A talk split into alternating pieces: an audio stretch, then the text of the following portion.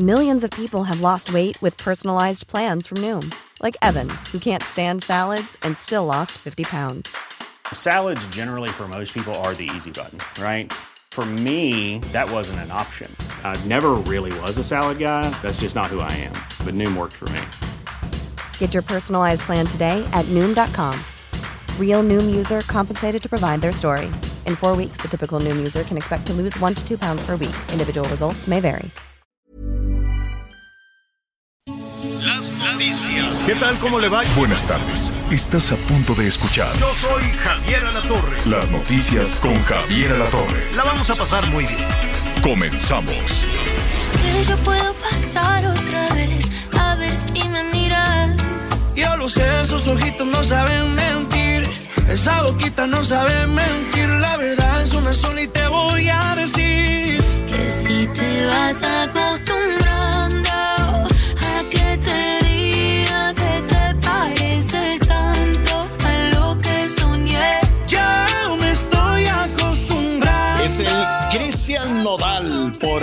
resto de tu vida se llama esta canción muy romántica, muy romántica, está muy bien. Canta con Tini, eh, que honestamente, pues bueno, a, todos los vamos conociendo, es que son tantos, tantos artistas, pero debe ser muy famosa para estar cantando con el Cristian. Saludos a Caborca, nos llegaron unos jamoncillos y una carne seca de Caborca, no sabe qué cosa tan extraordinaria. Bueno, muy bien, estamos iniciando las noticias, estamos iniciando esta semana, vamos a tener muchísimos temas, vamos a, a ver cómo está en la jornada de hoy el... eh, el juicio de García Luna, siguen las eh, declaraciones, ya saben los fiscales, pues la parte que está acusando a García Luna, pues tiene todo un desfile de narcotraficantes, ¿no? De narcotraficantes que los llevan como testigos, este, a cambio de que les bajen la condena, ¿no?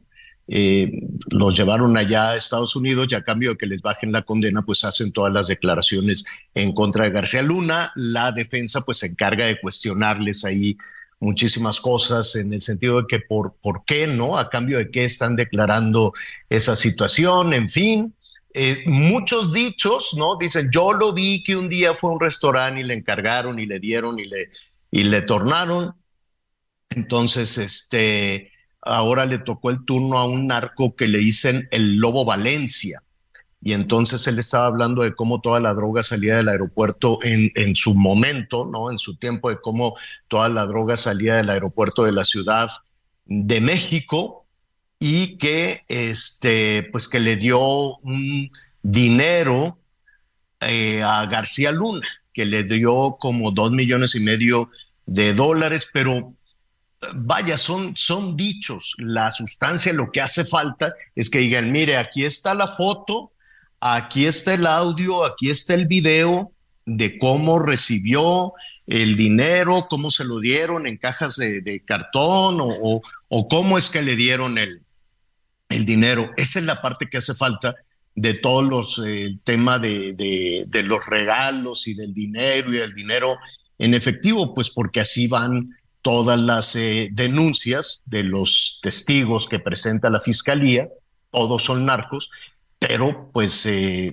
la parte de la defensa le dice sí, nada más que ese dicho pues lo tienes que comprobar de alguna manera con sustancia. Bueno, en un ratito más le vamos a tener todos los detalles de lo que está en desarrollo, de lo que está pasando en esta nueva jornada del eh, juicio. Se va a tardar todavía algunas, eh, algunas semanas más y bueno, pues toda la estrategia que tienen los fiscales, que son los que están acusando a García Luna, y la defensa. Todos los detalles al ratito.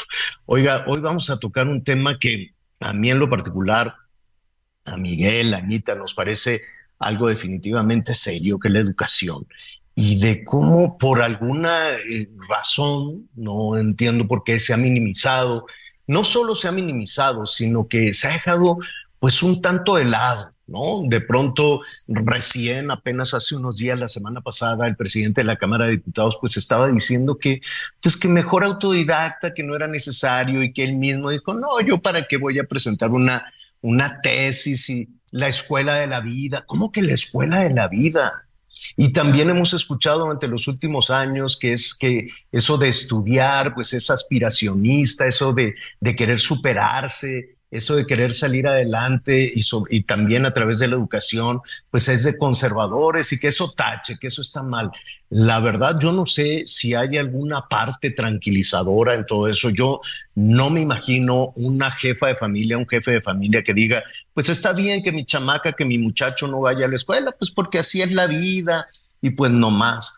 A ver, eso es lo único con lo que la gente va a salir adelante. Y no nada más los niños, las niñas, los, los jovencitos, también los adultos mayores eh, que quieran en cualquier momento retomar y prepararse. La competencia está bárbara, la competencia está canija. Entonces, esta parte de, bueno, pues es que así es la vida, ¿qué le vamos a hacer? Y pues con esto de la pandemia y la escuela está rota y no hay bebederos y no hay vidrios y no hay nada. Oye, y el dinero, pues quién sabe, pues se lo dieron a los padres de familia, pero pues no sabemos o se lo gastaron en elecciones. En fin, a mí me parece muy serio que estamos normalizando es que, que la educación esté de la fregada me parece terrible. Entonces, entre muchos otros temas, ponga atención porque al ratito vamos a hablar precisamente con la Asociación de Padres de Familia, la Unión Nacional de Padres de Familia, para que nos digan qué opinan. Si está bien bajar las manos, si está bien agachar la cabeza y decir, pues ya ni modo, ¿no? Así somos, así en nuestro país, todo amolado, no hay educación. No, no, no.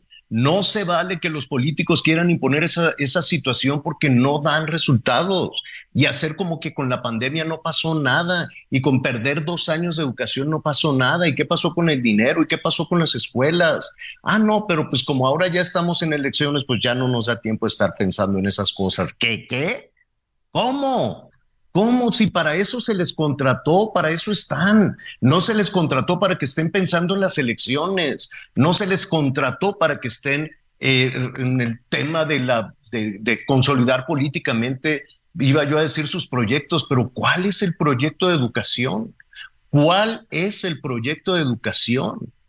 Y seguimos perdiendo tiempo y es un tiempo que no nada más se quedó perdido por ahí, luego se va a recuperar. No, lo que no se les dé a las niñas, a los niños, a los jóvenes en este momento, definitivamente va a ser muy, muy difícil recuperar. De ese y otros temas vamos a estar platicando en un eh, ratito, en un momentito más. Le digo que hay muchísima información en desarrollo, qué pasa con el metro, qué pasa con la carestía, los precios que por más que nos digan, no, estamos mejor que en otros lugares del mundo, pues a mí no me importan los otros lugares del mundo, me importa aquí. Miguel Aquino, ¿cómo estás? Hola Javier, ¿cómo estás? Me da mucho gusto saludarte a todos nuestros amigos, Anita Lomelí. Bienvenidos. Estamos este, pues ya prácticamente en estos últimos, en estas últimas horas, en estos últimos días de lo que es el primer mes de este 2023, un mes que no sé ustedes, pero vaya que se ha ido, que se ha ido rapidísimo con tanta, con tanta información. Y bueno, pues estamos listos ya con con todas las noticias que se vayan generando. Anita Lomelí, me parece que ya estás por ahí. Sí, claro que sí, como siempre, Miguelito, pues con muchos temas que platicar. Eh, la verdad es que, pues el tema de la educación es, es muy importante, es, es, es la prioridad. Yo creo que el nivel de educación tiene que ver con el nivel de desarrollo de un país. Hay muchas aristas para, pues, para hablar del tema de la educación. Por ejemplo, podría decirte que hoy es el Día Mundial del Técnico Electrónico. No dejen, eh, papás, mamás, de pensar en carreras técnicas, independientemente de este tema político que tiene que ver con la educación, las carreras técnicas siguen siendo muy socorridas y necesitadas en nuestro país. Pero luego como mamás o como papás, no sé cómo te fue a ti, Miguelito, o cómo haya sido el caso de Javier o el de ustedes que amablemente nos escuchan, pero pues mi mamá sí quería la licenciatura, a fuerza. Entonces, pues digo, pues claro que sí, digo, para mí era muy importante que mis papás estuvieran orgullosos, sí pensé que era importante eh, tener una carrera, pero ¿saben qué? Los técnicos hay veces que valen triple que un licenciado y encuentran trabajo más, más fácil. ¿Por qué? Porque son mucho más focalizados en áreas en donde no hay demasiada gente, Miguel Aquino. No sé qué pienses tú. Sí, sin duda. Y, hoy, por ejemplo, con este asunto de la tecnología, Recuerdo todavía hace seguramente unos 10 años, Anita, cuando empezaba sobre todo el auge de las computadoras, cuando tú de pronto buscabas a alguna persona especializada desde para quitarle algún virus o para que te actualizara, pues eran puros técnicos. Hoy ya hay licenciados en informática, hoy ya se están dando estas especialidades mucho mayores, pero antes, antes eran técnicas. Pero lo cierto es que con licenciatura o técnica, hay que prepararnos, hay que prepararnos siempre para enfrentar la vida, porque la verdad es que es una situación bastante, bastante complicada. Y aquí, bueno, pues la verdad es que sí hay un gran campo de trabajo, sobre todo para los técnicos. Por desgracia, muchos de nuestros licenciados, muchas de nuestras mentes extraordinarias, de pronto, bueno, pues se tienen que ir porque aquí, pues no se están dando oportunidades. Pero eso de los que estamos hablando, de los que están terminando una carrera, una carrera, pero las, las encuestas, las cifras que de pronto da el INEGI, sobre todo creo que a partir de la pandemia, ¿no? Creo que si de por sí teníamos un grave problema de deserción escolar, un grave problema en donde, bueno, pues de pronto los chavos pues ya no podían continuar con sus estudios, sobre todo cuando terminaban la primaria, bueno, a partir de la pandemia esa situación todavía fue muy, muy complicada. Chavos que tuvieron que dejar su, su bachillerato ya por falta de, de dinero porque no hubo de más, tuvieron que salirse de la escuela para ponerse a trabajar, para apoyar a las familias y sobre todo para poder llevar ese alimento y poder tener los recursos necesarios para sobrevivir, incluso también en nivel, en nivel licenciatura. La verdad es que sí urge, urge que a alguien le interese el tema educativo en este país, que en las últimas décadas, porque no es de esta administración, el rezago educativo debe de tener por lo menos unos 20 o 30 años, Anita Lomelí. La verdad es que yo sigo sin entender cómo de pronto en la máxima casa de estudios, pues hay muchos chavos que se quedan sin esa oportunidad para continuar el bachillerato o en el Politécnico, en la UNAM. Urge subir el perfil a los, a los colegios de bachilleres, a los centros de, de, de, a los colegios de ciencias y humanidades, que también en algún momento fueron una gran, gran opción, pero lamentablemente, bueno, pues han ido, han ido decayendo. Creo que es muy importante porque sin educación, los chavos en nuestro país no creo que tengan un buen futuro. Anita.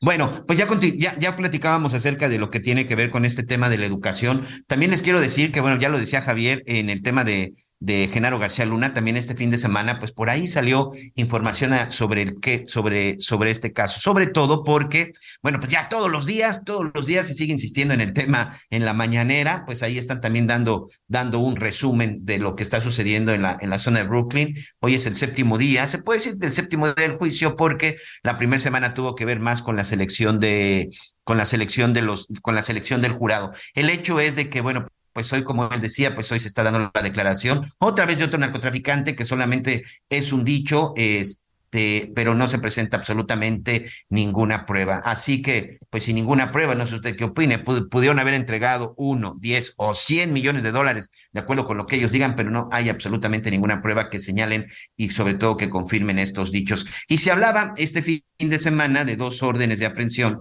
con las que cuenta actualmente la Fiscalía General de la República, que son dos casos, dos casos ya añejos, ¿eh? que se dieron aquí en México. Uno que tuvo que ver que supuestamente con los malos manejos y unos asuntos ahí de algunos contratos para la cuestión de los ceferesos, los centros federales de readaptación social, y también por el asunto de Rápido y Furioso.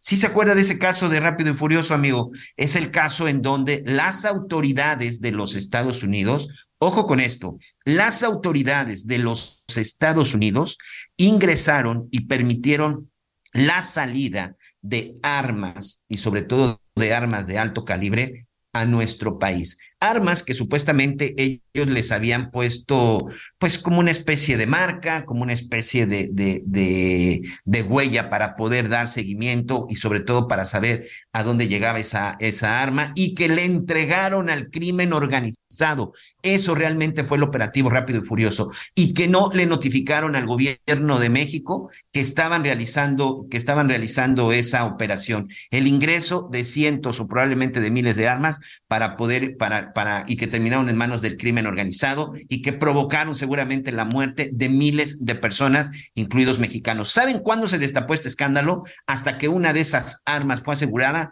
porque asesinó a un ciudadano norteamericano. Si no, me atrevo a decir que las autoridades responsables en los Estados Unidos se hubieran callado y no hubieran dicho nada, absolutamente nada de ese operativo que simple y sencillamente fue lacerante y por el cual, por cierto, el gobierno de México en su momento emprendió también, pues por ahí, por ahí una denuncia. Ya que estamos en estos temas de violencia, lamentablemente este fin de semana fue muy violento de nueva cuenta en nuestro país. Por ahí las cifras nos hablan de alrededor de 250 personas que fueron asesinadas eh, durante el fin de semana en varios puntos de la República y por desgracia uno de estos estados fue Jalisco. Ya está con nosotros Mayeli Mariscal, nuestra corresponsal de Heraldo Radio en el estado de Jalisco. Vaya situación que vivieron este fin de semana, sobre todo con los bloqueos y hubo mucha expectativa, Mayeli. ¿Qué fue lo que sucedió? Hola, ¿qué tal? Muy buen día, buen día también a todo el auditorio. Pues así es, el sábado desde muy temprano, alrededor de las seis de la mañana, iniciaron con un operativo por parte de elementos federales, tanto de la Secretaría de la Defensa Nacional como de la Guardia Nacional. Y bueno, este eh, operativo que llevaron a cabo en el municipio de Atenguillo, acá en Jalisco, también en poblaciones, eh, o bueno, más bien este operativo estuvo entre las poblaciones de Mixplán y La Loma, pues eh, provocó reacciones y estas reacciones tuvieron eh, que ver con bloqueos en carreteras y desde muy temprano de este sábado, pues se estuvieron reportando a través de las redes sociales, incluso algunos medios de la región también estuvieron reportando estos hechos. Uno fue un camión eh, que contenía eh, caña, el que fue atravesado precisamente en uno de estos cruces. Eh, estos cruces ocurrieron en el Grullo, en carreteras del Grullo y Autlán de Navarro. Y bueno, se presume que derivado del operativo de las fuerzas federales hay una, un elemento de la Guardia Nacional que pierde la vida, así como también pues en este enfrentamiento con civiles hubo también algunos heridos y eh, pues estos cierres carreteros eh, por parte de las autoridades también municipales, eh, la unidad de protección civil y bomberos de Autlán llamó a la población pues a evitar transitar por estas carreteras. Horas más tarde, ya con apoyo también de la Secretaría de Seguridad Estatal, se logró mover estos camiones y reabrir la circulación, pero sí, eh, pues estuvo todo el día, digamos, en alerta tanto la población como las autoridades en caso de recibir alguna otra represalia. Solamente quedó en estos bloqueos, eh, repito, desde muy temprano del sábado, pero eh, pues sí, estas situaciones desgraciadamente se han visto de manera recurrente ya en los últimos meses acá en Jalisco. Sobre todo se hablaba, este Mayeli, que este operativo se había dado en una zona, en una zona que es este, pues, un secreto a voces, o no sé si de todos bien conocida, una zona en donde opera principalmente la gente de Nemesio Ceguera Cervantes, el Mencho, ¿no? Que por eso fue esta reacción, porque, bueno, en la Ciudad de México y en otras partes del país se hablaba incluso de un operativo para detener al Mencho, situación que no fue así, sino parece que sencillamente, pues fue pues un ataque en esta zona a elementos de la Guardia Nacional. Así es, eh, se habla de un ataque, ellos estaban realizando este recorrido, eh, es eh, precisamente como se los mencionaba en esta zona de la carretera de Autlán de Navarro, Unión de Tula, en donde fueron pues agredidos por civiles armados, y pues este saldo es sí de un elemento de la Guardia Nacional sin vida, uno más herido y eh, pues también esto eh, solamente eh, se trató precisamente del enfrentamiento, parte del operativo que realizaban las fuerzas federales, pero no se habla de un operativo mayor o una detención en esa escala, como lo mencionas. Muy bien, pues muchas gracias, Mayeri. Vamos a estar muy pendientes. Saludo para todos nuestros amigos en el estado, en el estado de Jalisco. Gracias, Mayeli. Buen día. Muy buen día para todos. Y bueno, lamentablemente también en la zona de San Luis Potosí este fin de semana, amigos, pues se dio por ahí un caso, un caso lamentable, nuevamente en un bar, en un centro, en un centro nocturno, una mujer fue asesinada. Eh, de acuerdo con las autoridades, ya, ya hay personas, ya hay personas detenidas, ya hay personas que fueron este, capturadas después de este hecho. Y nuevamente, Zacatecas. Saludos para nuestros amigos en Zacatecas. Siete personas fueron asesinadas siete personas, incluso se habla de que diez resultaron este, baleadas, tres, este, parece que todavía, todavía se está luchando por, por, por su vida, pero siete personas por lo menos se ha confirmado que fueron asesinadas también durante un ataque de un grupo de sicarios a un bar, a un bar que se encuentra ubicado en el municipio de Jerez. Hay un operativo o hubo un operativo por parte de las autoridades porque eh, se vio que los sospechosos, que los criminales huyeron rumbo a Fresnillo, pero a pesar del despliegue, a pesar del operativo, a pesar de que están los tres niveles de gobiernos, lamentablemente Zacatecas sigue siendo uno de los principales campos de batalla entre narcotraficantes y sobre todo este tipo de ejecuciones. ¿Ya estás ahí de regreso, Anita Lomelí? Yo sí, aquí estoy, Miguelito. ¿Tú ya me escuchas? Te escucho perfectamente. Ah, qué bueno. Pues sí, Miguel, la verdad es que, pues lamentablemente eh, el tema de, de, la violencia, pues es, es, es muy complicado, ¿no? Eh, fíjate que anoche venían de regreso unos vecinos de, de Acapulco a, a México. Hubo un accidente terrible en la carretera México eh, a la altura, con, bueno, no, no, no a la altura del Chilpancingo, ya mucho más para acá si estamos hablando de la Ciudad de México. Pero no sabes la histeria colectiva.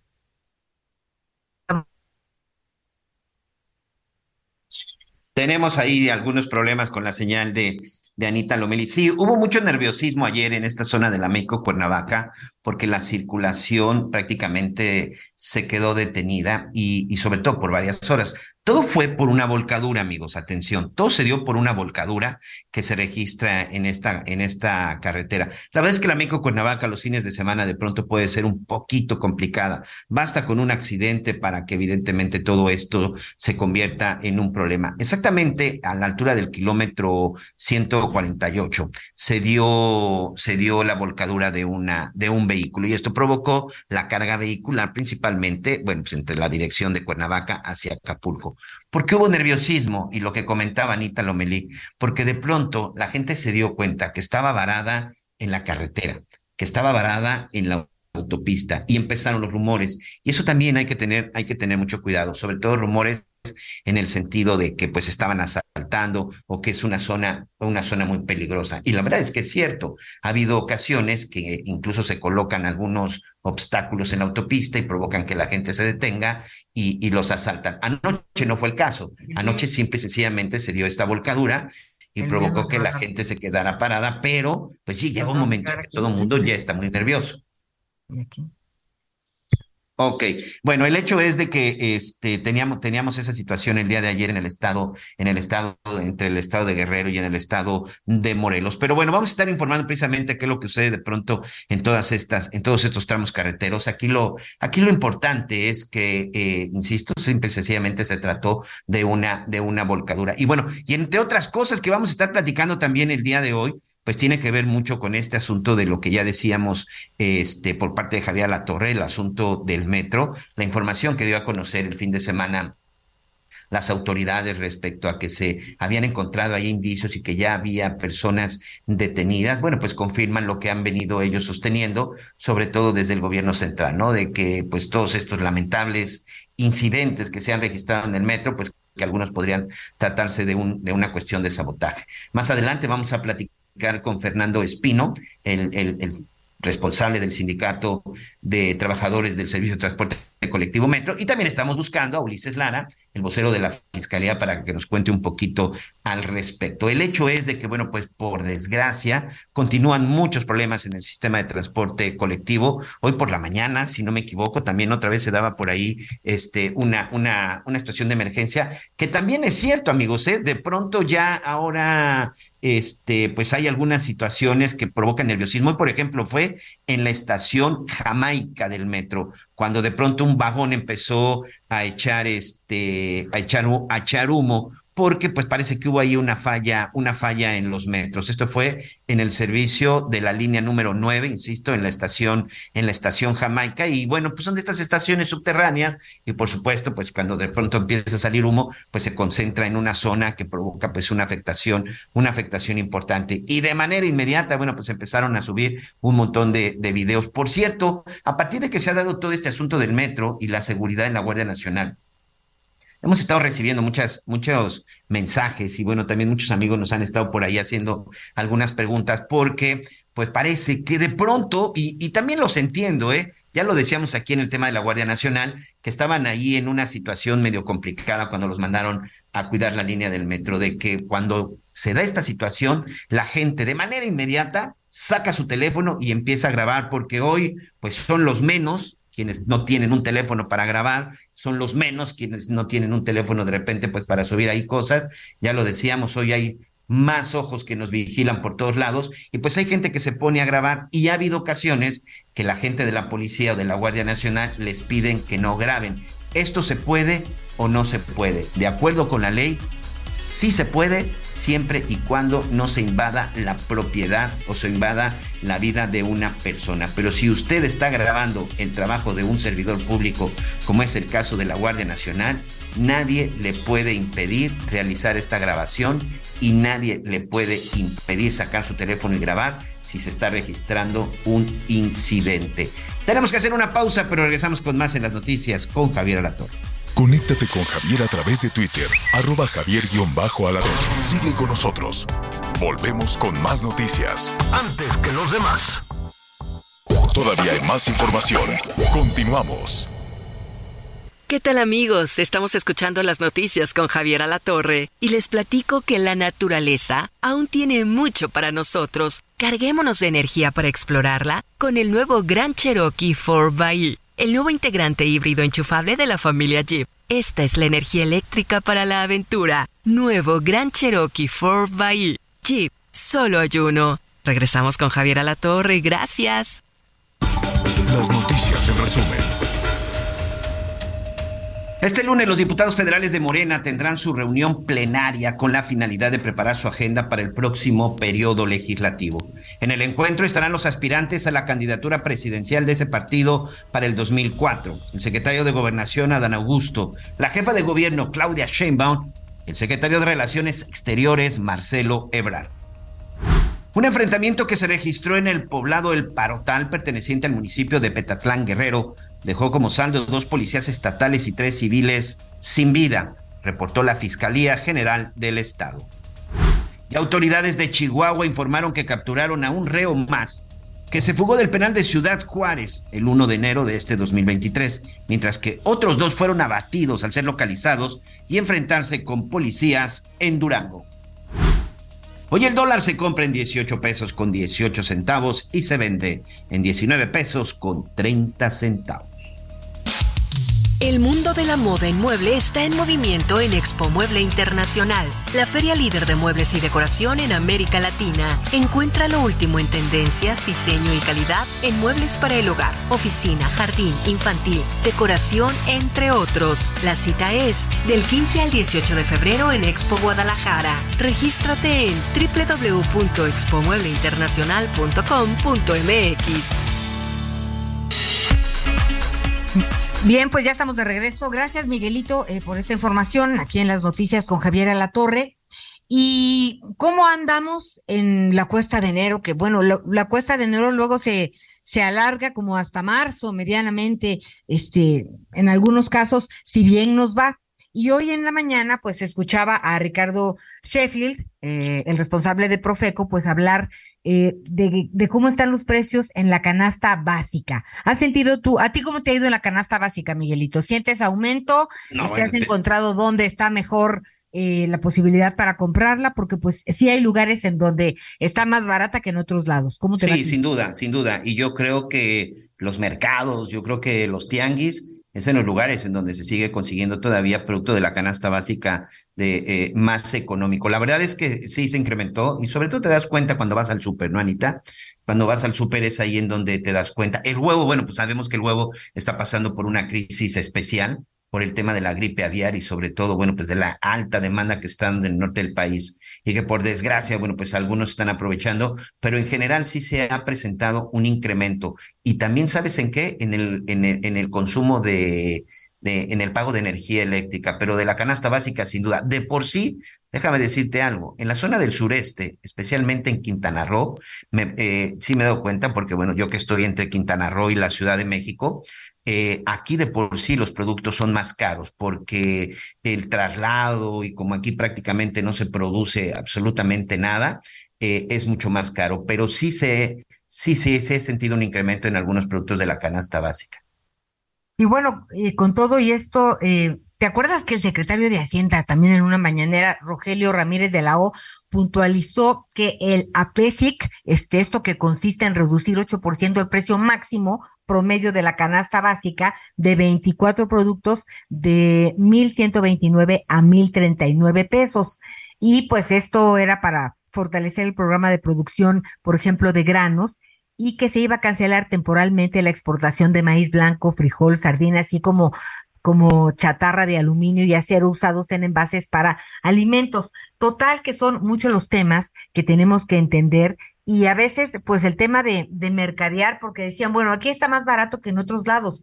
Pues bueno, ¿Cuántas veces tienes la oportunidad de irte a buscar? A lo mejor no te queda cerca este tema de dónde están mejor o más baratos los productos de la canasta básica. Pero para platicar de, de este tema, hoy nos da mucho gusto saludar a Cuauhtémoc Rivera, presidente de la Alianza Nacional de Pequeños Comerciantes, ANPEC.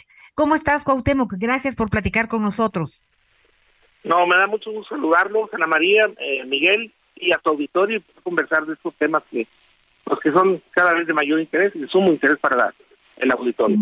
Sin, lugar a dudas, de interés permanente. A ver, el precio más alto de los 24 productos este, se registró en la Ciudad de México. Ya platicábamos con un total de 1.037 pesos con 20 centavos, mientras que el precio más bajo fue de 897 pesos, esto en Tlaxcala. A ver, platícanos en qué radica, en la distancia, en el transporte o de dónde son los productos. ¿Cómo, está funcionando esto en, para ustedes? Mira, este asunto desde que fue planteado se ha presentado como la oportunidad de presentar los mejores precios de 24 productos eh, que constituyen la canasta pacífica, pero en ningún momento se ha dicho eh, de qué marcas estamos hablando y de qué calidades.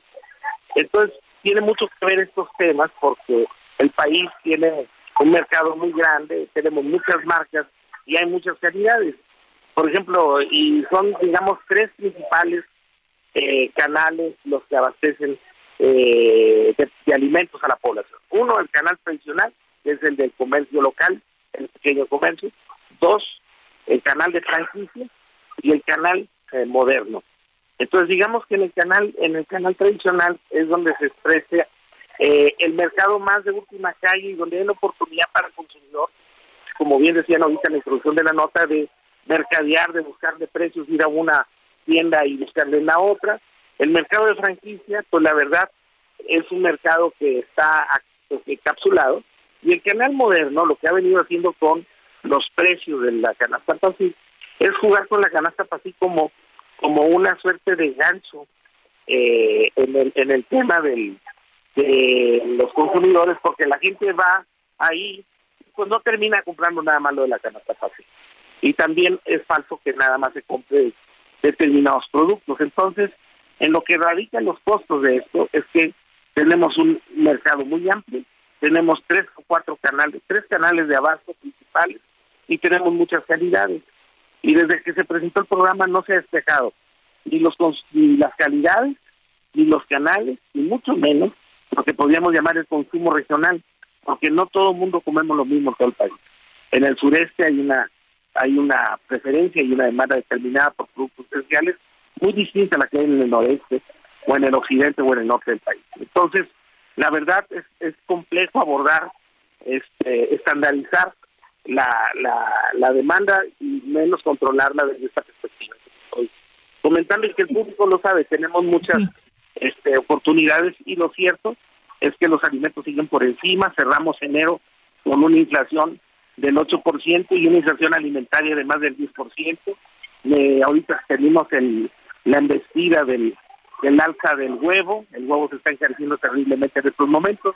Y bueno, el mercado está vivo, es un ente vivo y vigente, se pelea todos los días los precios y los y la oferta y la demanda y, es muy difícil desde un decreto y desde un programa estático poder controlar este, a la inflación y abatir la carestía. Entiendo muy bien lo que estás diciendo. No es lo mismo lo que comes en el norte que en el sur mm, y en el centro.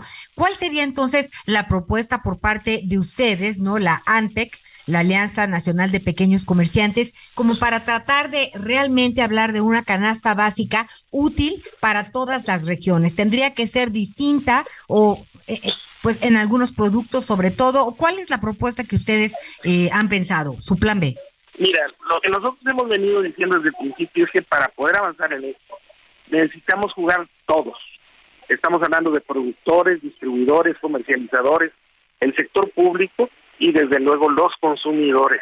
Es muy importante tomar y escuchar eh, la demanda, es decir, si no tomamos en cuenta a los consumidores es difícil que podamos atacar el problema de la inflación. Entonces lo que nosotros decimos es, el principio con el que se debe trabajar este asunto es con el principio de la corresponsabilidad social. Todo mundo jugando. En este último pasillo, Ana María nada más está jugando el Estado. Ya ni siquiera llegaron los, las cadenas modernas ni ya. Eh, Fue solo el Estado el que decretó un conjunto de medidas, añadió 30 productos más. Pero vamos, es la versión más estatista que ha tenido el Pacífico. Cuando el principio debe ser todos jugar en este asunto y participar y aportar algo. En ese sentido, nosotros, por ejemplo, no nos han, nos han saludado en este asunto, no nos han requerido. No digo a AMPES, al sector del pequeño comercio en general, no ha sido involucrado en la, en la jugada.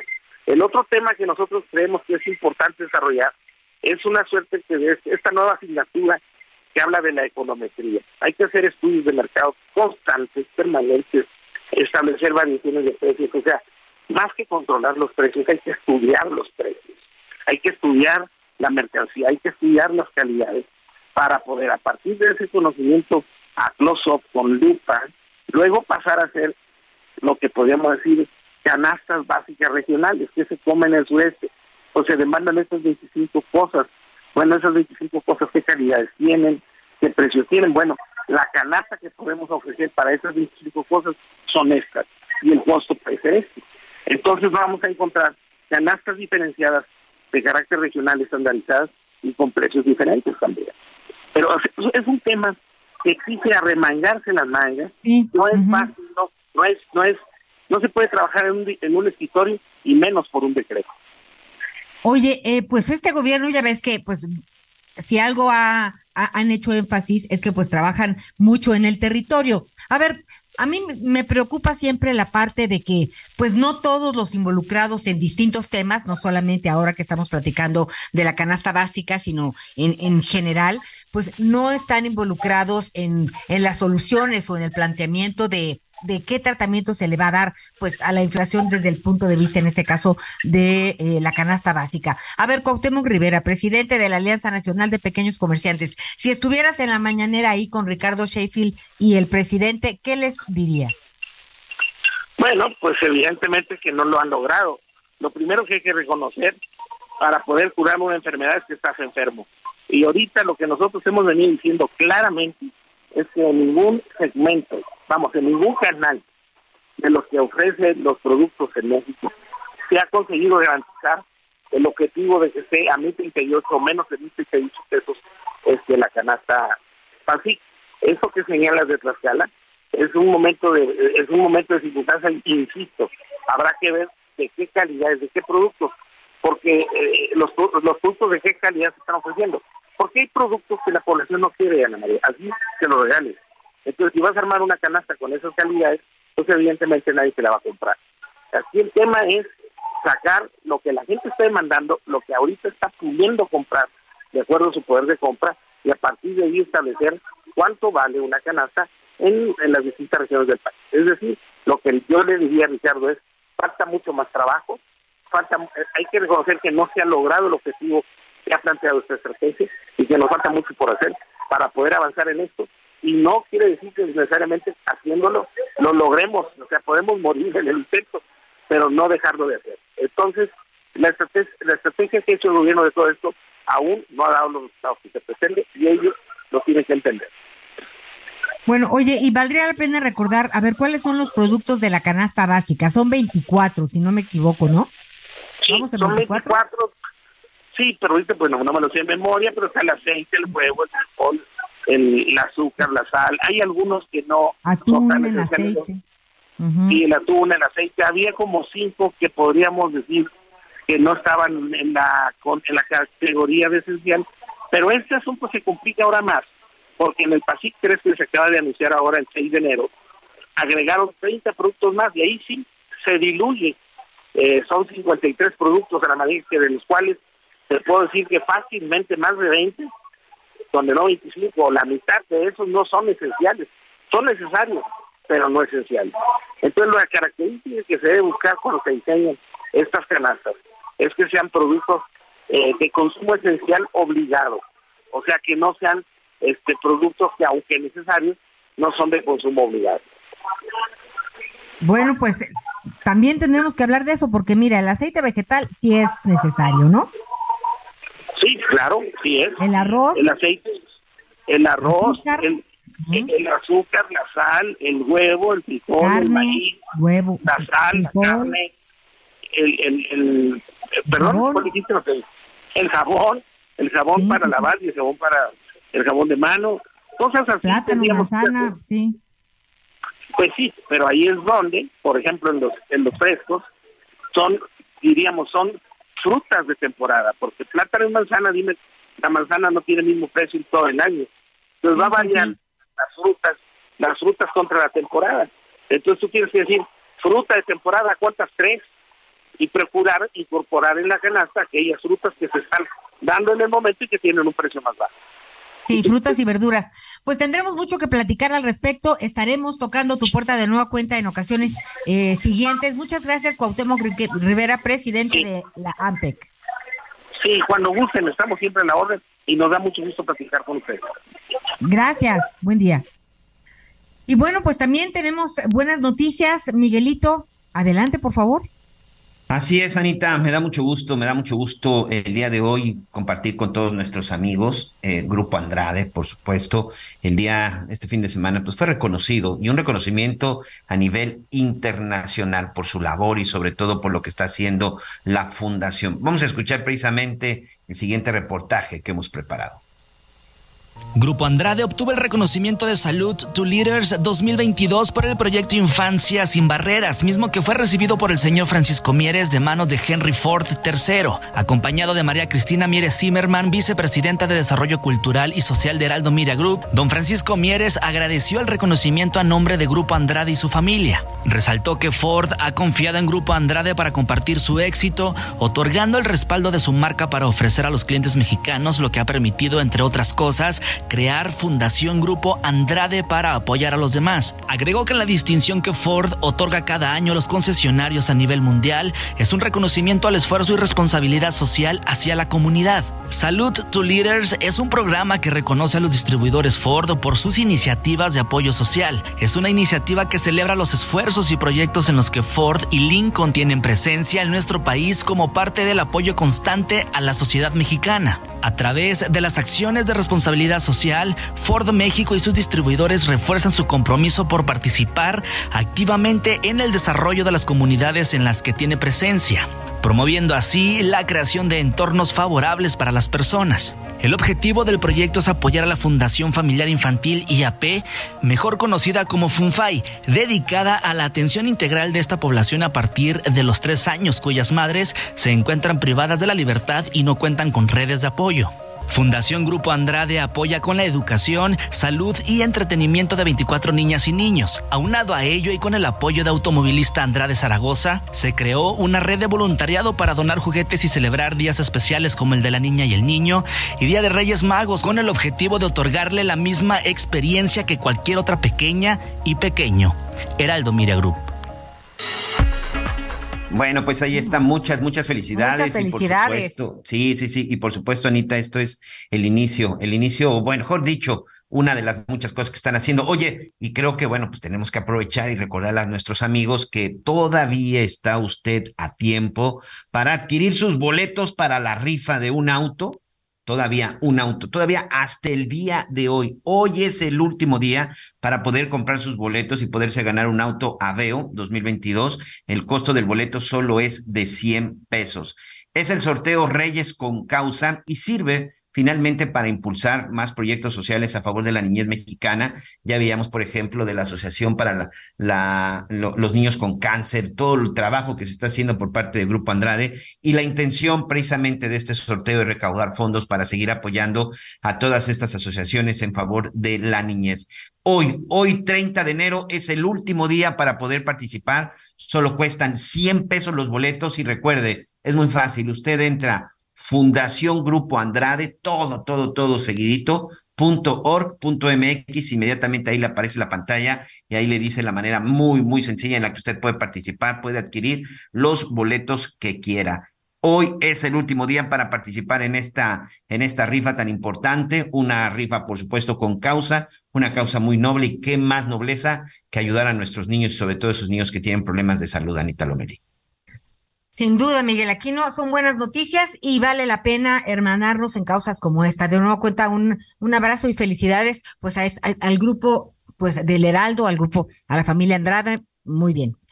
Oye, Miguelito, y otro tema, hablando de estas causas en las que tenemos que, que pues unirnos y trabajar en conjunto, es el tema de los migrantes.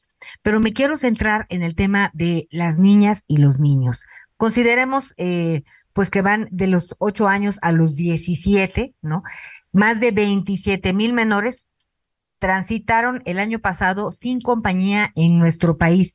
Fíjate que en muchos casos, pues se va el papá, se va la mamá, lo logran y consiguen eh, trabajo y estar en Estados Unidos, pero dejan a los hijos, pues con alguna familiar, en el mejor de los casos, pues a veces con los abuelos, pero resulta que, pues al paso del tiempo, eh, estos niños empiezan a experimentar, por un lado, pues violencia familiar en algunos casos y en otros casos, pues el tema de, del crimen organizado, ¿no? Que los quiere cooptar, que, que quiere, pues finalmente abusar de ellos de una o de otra manera. Entonces, pues se salen se salen y empiezan el camino, ¿no? Se habla de Honduras y de Guatemala, países que lideran el listado este que te comento de menores de 0 a 17 años que transitan por nuestro país rumbo, rumbo a Estados Unidos con 11.568 y 11.255 personas, también eh, respectivamente, según muestran los datos de la unidad migratoria registro, el registro de identidad de personas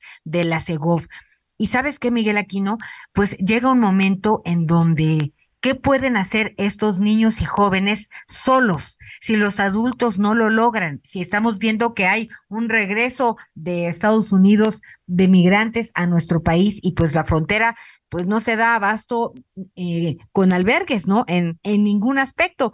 Y el éxodo de habitantes también ya aumentó, ya sabemos que hay gente de Haití, ¿no? Por supuesto es mucho más de Centroamérica, pero pues de Haití, de África y también de Rusia y de Ucrania. Fíjate que ahorita que tú estás comentando esto, eh, platicábamos la semana pasada precisamente con estas mujeres ucranianas que han estado ayudando en el tema, en el tema de los ucranianos lesionados y todo.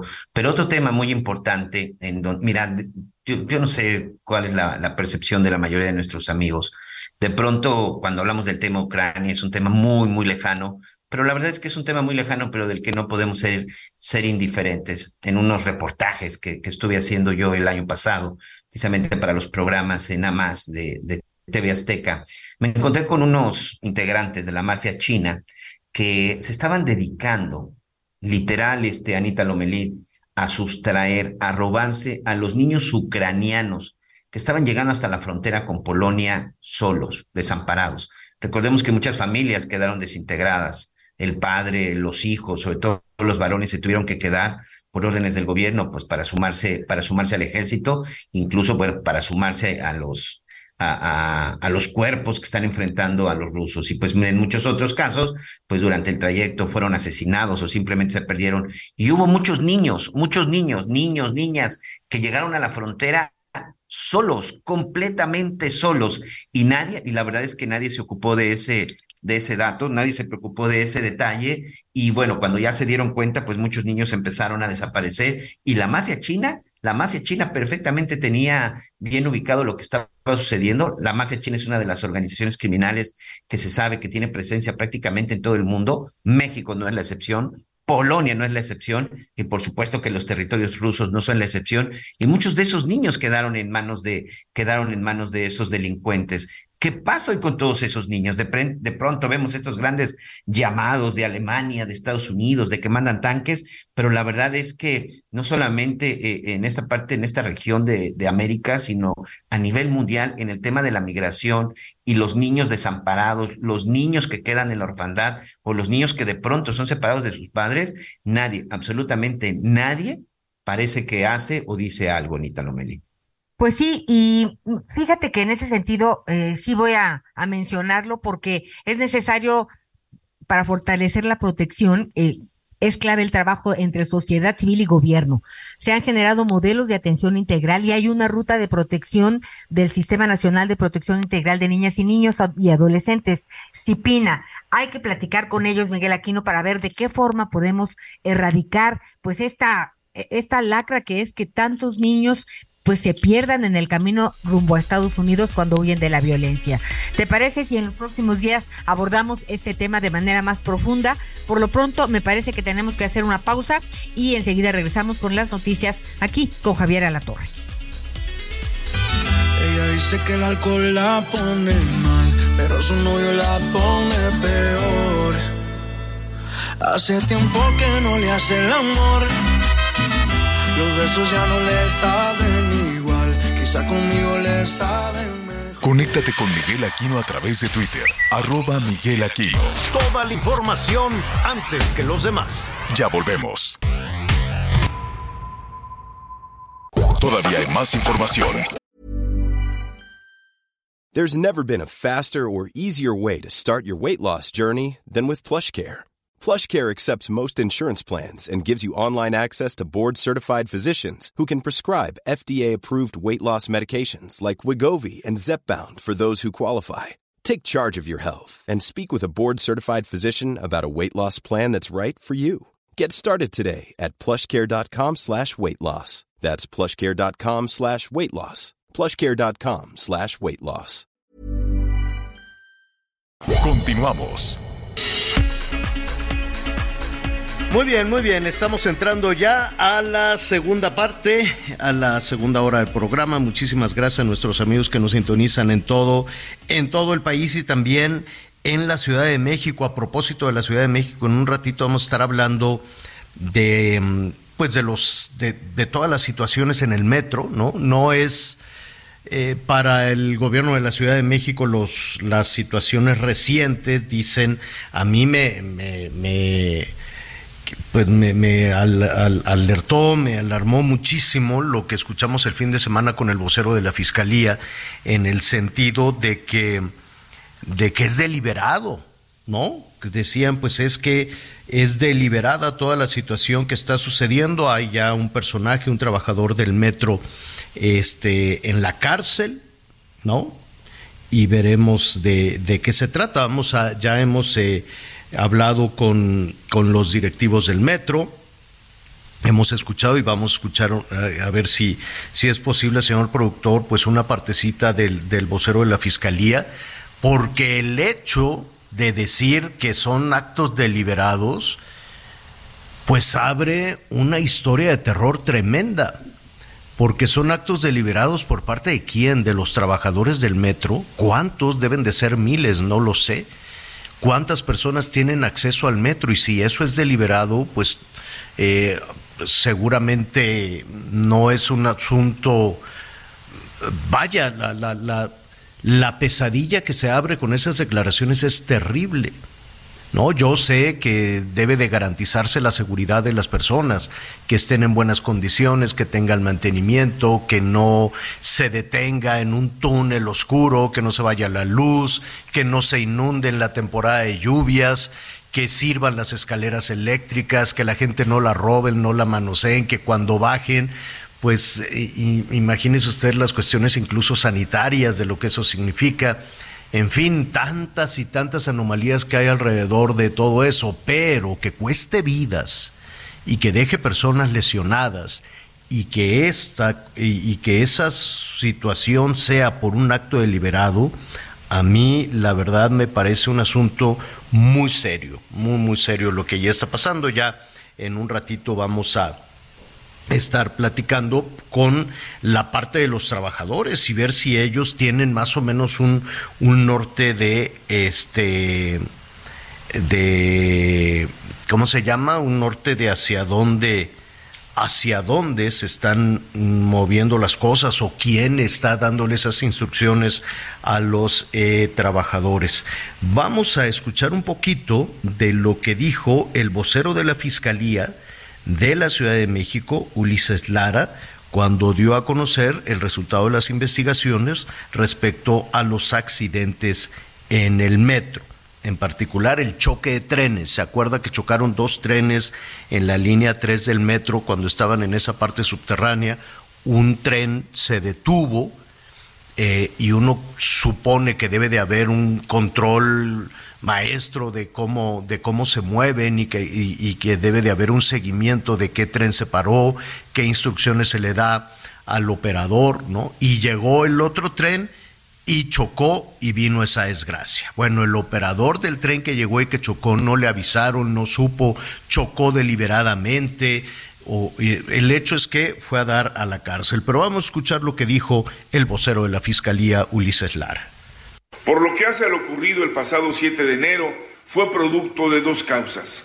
Primera, la quema y corte doloso de los cables ubicados en dos registros de conexión que contienen cableado eléctrico, de comunicaciones, señalización y pilotaje automático en la estación Protero en sus costados oriente y poniente. Segundo, la conducción negligente del tren número 24 que no respetó las medidas de conducción en modo de seguridad, que significa no rebasar los 35 kilómetros por hora, lo que asegura que ante cualquier eventualidad el conductor pueda responder y evitar accidentes, garantizando reacciones adecuadas con la distancia y tiempo suficientes en forma segura. Bueno, pues ahí tenemos dos cosas. Uno, cortaron unos cables, no sé qué tan fácil o qué tan difícil, no sé qué densidad puedan tener los cables y con qué los puedan cortar. Si uno llega ahí con, con una navajita o se requiere un equipo fuerte, poderoso, consistente para cortar unos cables en el metro. Yo sé que todo, en toda la ciudad, todos se roban, se roban cables por todos lados, pero bueno, cortar esos cables debe de ser un asunto complicado y es un sabotaje y cortar cables de esa manera, pues es una acción deliberada para provocar un daño, para provocar un mal. Y si el mal que se intenta provocar cuesta vidas y deja lesionados, pues es un asunto de terror, es un asunto muy serio. Y la otra parte es que el operador, eh, aquí se utilizó la palabra negligencia, que el operador cuando abres una posibilidad de interpretaciones con negligencia, negligencia puede ser un acto deliberado para chocar, o puede ser que no sabía cómo hacerlo, o que eh, no tuvo no, no, no, no, no tuvo oportunidad, o deliberadamente cuando dices negligencia dijo, no, pues yo voy a chocar te da todas esas posibilidades la negligencia. Fernando Espino es el presidente del Sindicato Nacional de Trabajadores del Metro y me da gusto platicar contigo de nueva cuenta. Fernando, buenas tardes. Eh, buenas tardes, Javier, estoy a tus órdenes. Oye, Fernando, eh, ¿qué, opinión te merece entonces toda, toda esta conclusión a la que llega la Fiscalía de la Ciudad de México? Eh, mira, Javier, con todo respeto, pienso que el vocero de la Fiscalía desconoce por completo lo que es el funcionamiento del metro, desconoce también lo que es el pilotaje automático, el mando centralizado y todo el equipo que intervino en esta desafortunada eh, falla o accidente. Creo que en principio el análisis de la fiscalía es muy parcial, es insuficiente. Quieren echarle la culpa al trabajador, que es lo más fácil, darle una salida político um, eh, pues eh, como lo quieren manifestar pero se trata de una falla técnica Javier es una falla técnica del equipo de electrónica, donde se implica la parte de señalización, pilotaje automático. ¿Qué, significa para, para entender eh, para entender un, un, poco lo que sucedió y lo que ha estado sucediendo? Eh, pues ahora, de acuerdo a lo, a lo que dice el gobierno federal y el gobierno de la Ciudad de México, con una recurrencia, ellos dicen muy sospechosa y eso lo lleva precisamente, los lleva precisamente a poner el tema de del sabotaje en primer término. Fernando, en, este, este, este tipo de cosas, no solo las tragedias, sino las fallas que cotidianamente eh, suceden. Eh, hay un diagnóstico, se pueden detectar. ¿Ustedes como trabajadores saben qué está pasando? Claro, mm, eh, Javier, eh, mira, el, lo que está sucediendo no, no es nada típico, es consecuencia de la falta de inversión por más de 24 años y eso se tenía que dar en cualquier momento. Es un rezago en el mantenimiento de los equipos fijos, hablamos de vías, aparatos de vías, eh, cables de alta tensión, baja tensión y también una desatención completa en el mantenimiento de los trenes. ¿Y por, qué, ¿por qué, no hay por qué no hay mantenimiento? ¿Por qué no les dan mantenimiento? ¿Quién? Pues, eh, o la otra pregunta antes de eso, ¿quién tendría que dar el mantenimiento? El mantenimiento lo damos nosotros como trabajadores, Javier. Mm. Nada más que si no podemos este, cumplir con este compromiso es por la falta de material, la falta de equipo, la falta de refacciones, eh, la falta de herramienta. Es motivo por el cual y, no se da un mantenimiento eso, preventivo eso, y correctivo. ¿Todo eso falta porque no hay dinero? Eh, pues mira, yo allí no me metería porque la secretaria de Finanzas dice que sí hay dinero y nosotros decimos que no llega o que más bien no se refleja en la compra de lo que nosotros necesitamos.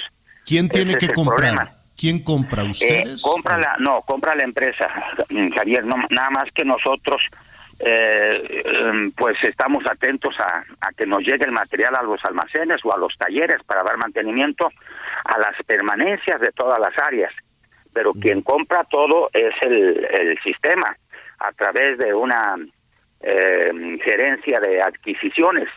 Ellos hacen las compras a petición de las áreas técnicas, es decir, necesitamos esto para dar mantenimiento a los trenes, necesitamos este equipo para dar mantenimiento a las vías, a las a los aparatos de vías, a las partes electrónicas, mm, eléctricas. Y, y alguien, Sin embargo, alguien no no, les da, no, ¿quién debería de darles ese material?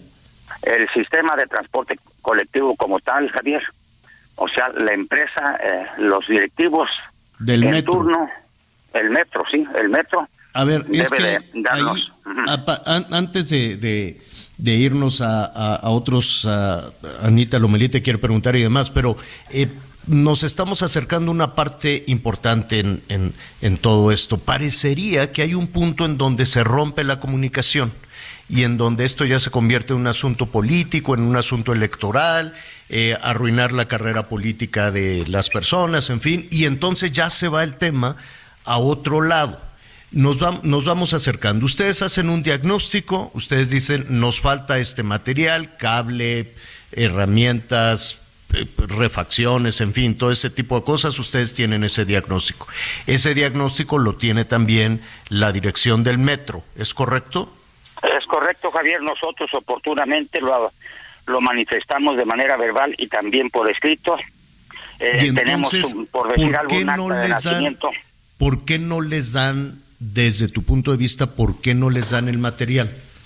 Pues eh, mm, internamente porque no hay presupuesto. Ah, entonces Eh, sí regresamos al tema del dinero. Exactamente. Mm. Y externamente dicen que sí hay presupuesto, que sí se mm, a- asigna presupuesto con la finalidad Pues de alguien, resolver alguien estos- está, alguien, digo, alguien está diciendo mentiras. Seguramente, eh, Javier, pero no los trabajadores, yo te lo aseguro. Los trabajadores, eh, lo único y pues eh, que exigimos, no pedimos, exigimos es el material para dar mantenimiento. Es nuestra responsabilidad de hacerlo. Nos gusta trabajar, estamos muy comprometidos con el servicio que prestamos. Eh, los usuarios son los que nos pagan a nosotros y de ahí pues ese compromiso y además es gente muy profesional, capacitada eh, muy responsable y lo único que necesitamos es los elementos para trabajar. ¿Hay alguna razón? ¿Tú has reflexionado en, en, en privado, en, en lo personal, por qué no les dan las herramientas o por qué alguien no les da el dinero?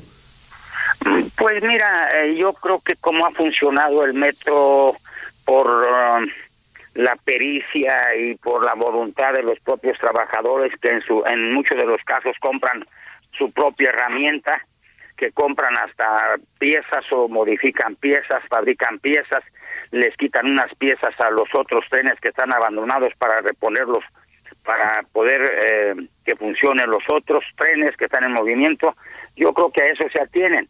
Si les damos o no les damos, de todos modos medio funciona, pues los van dejando abandonados poco a poco y llegó el momento en que ya no ya no aguantan, ya el mismo trabajador pues no le alcanza para comprar herramientas, no le alcanza ya ya no tenemos material para mm, hacer piezas Oye, hechizas. ¿y no, ¿Y no habría manera de que se sentaran sin cuestiones políticas, sin animadversiones, sin sentarse, no, no, no entender, cuesta trabajo entender por qué los trabajadores y los directivos del metro no se sientan juntos en un taller y dicen, oye, nos falta esto y nos falta esto otro. ¿Por qué no se Eh, sí. logra eso? No, mira Javier, ya afortunadamente nos sentamos la semana pasada. Ah, qué bueno. estamos ya con la subsecretaria de egresos de la Secretaría de Finanzas, la cual tiene eh, mm, pues muy buena disposición con la Qué bueno. finalidad de cubrir todos estos eh, requerimientos. Estamos ahorita eh, de manera urgente eh, consiguiendo lo necesario para batir las fallas. Y desde el jueves a la fecha hemos eh, mm, logrado el abatimiento de las mismas. Desde luego el usuario ahorita está pues molesto porque no traemos muchos trenes en circulación debido a que se están checando están tren por tren. Y, y estamos este eh, en unos casos dándole mantenimiento, en otros casos revisando. Mm. y y por lo tanto pues eh, detenemos algunos de los trenes para que no circulen para no tener problemas Mm. en el servicio que prestamos. Oye, el operador eh, lo van a ¿qué- en qué cuál es su situación jurídica? ¿Está detenido? ¿Está en la cárcel? ¿Está acusado No, de algo muy no. serio de sabotaje y de deliberadamente pues provocar esa tragedia? Por favor, Javier, ¿tú crees que alguien se va a querer matar? Eso Pues es imposible. ¿Tú crees que a sabiendas de que se va a, a matar, mm, se va este a estrellar con el otro tren? Eso es eh, una falacia del, mm, de la fiscalía. Eso es una completa mentira. Eh, trata de mm, pues culpar a un trabajador, a un empleado del gobierno patrón. Eso es imposible pensar nada más que alguien se quiera estrellar porque se quiere quitar la vida. Por favor, eso no no es factible, no es cierto, eso es una mentira del fiscal, de la fiscal y de su vocero. Oye, ¿y en dónde está el trabajador? Eh, mira, este, le surgía tanto sacar este asunto al aire que lo fueron, lo detuvieron en su casa, mm, estando enfermo, estando en cama, lo llevan a, a, este, a declarar, eh, tarda ahí como seis horas y se volvió a fracturar mi compañero de, mm, pues, eh, de, de la cadera y lo van a operar el día de mañana de nuevo, ahorita está en el hospital, por esas prisas que tiene ese señor o la señora fiscal de dar a conocer de que ya encontró a, un culpable. Cuando un trabajador, Javier, jamás se fuga, no tiene por qué fugarse, no tiene por qué esconderse, no hizo nada indebido. Hay que revisar técnicamente el problema, mm, el accidente que se dio, hay que revisar todo el equipo, la bitácora, eh, los videos, la comunicación que no funcionaba, hay que eh, inspeccionar perfectamente Oye. el tren, en qué condiciones estaba circulando. Claro, esa es la, la- la lógica te dice eso. Nada más dime algo, ¿fueron a su casa, estaba incapacitado y se lo llevaron? Estaba incapacitado, está enfermo, está mal, estaba recién operado, intervenido quirúrgicamente. Llegan, se lo llevan mm, a sabiendas que estaba en esas condiciones. Les dijimos que lo declararan ahí en su casa. No se lo llevaron a los separos para eh, sacarle la información y luego lo regresaron. Lógicamente, lo volvieron a fracturar y el compañero ingresó el día de ayer al hospital y lo van a intervenir eh, el día de mañana. Anita Lomelí te quiere preguntar, Fernando. Anita. Gracias. Sí, Javier. gracias, Javier. Este, pues, Sí, eh, saludarlo, por supuesto, Fernando Espino, pero sí es muy preocupante lo que lo que escuchamos, este, este, esta parte ahorita que que nos narraste que sacaron al trabajador de su casa y, y se volvió, lo volvieron a fracturar, pues también ameritaría una denuncia.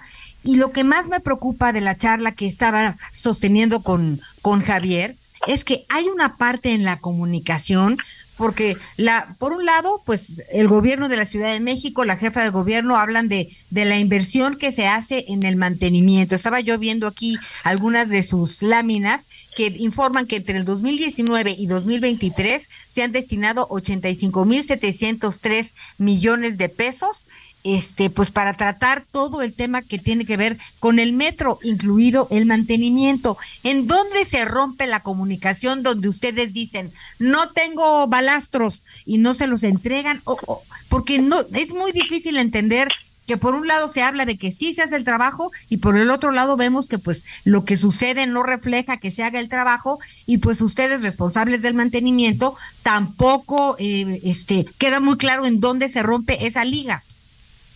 Mira, Anita, efectivamente se ha hecho una inversión muy considerable en la rehabilitación de la línea 1, pero es la línea 1, y también en la reposición de la subestación de Buen Tono, que ahí son 4.500 millones de pesos de inversión.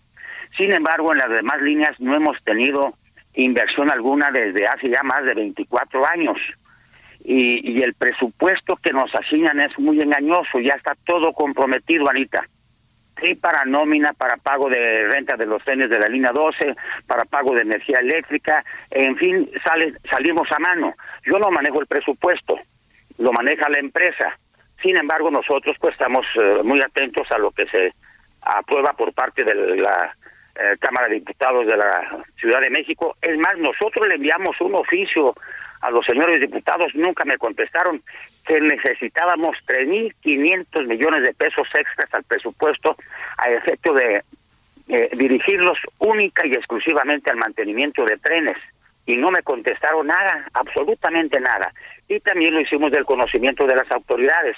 Pero te eh, ratifico, afortunadamente ya estamos ahorita en pláticas desde la semana pasada y están en la mejor disposición a efecto de comprar lo que sea necesario para eh, pues eh, bajar todo lo posible las faltas y los inci- incidentes que se dan a diario.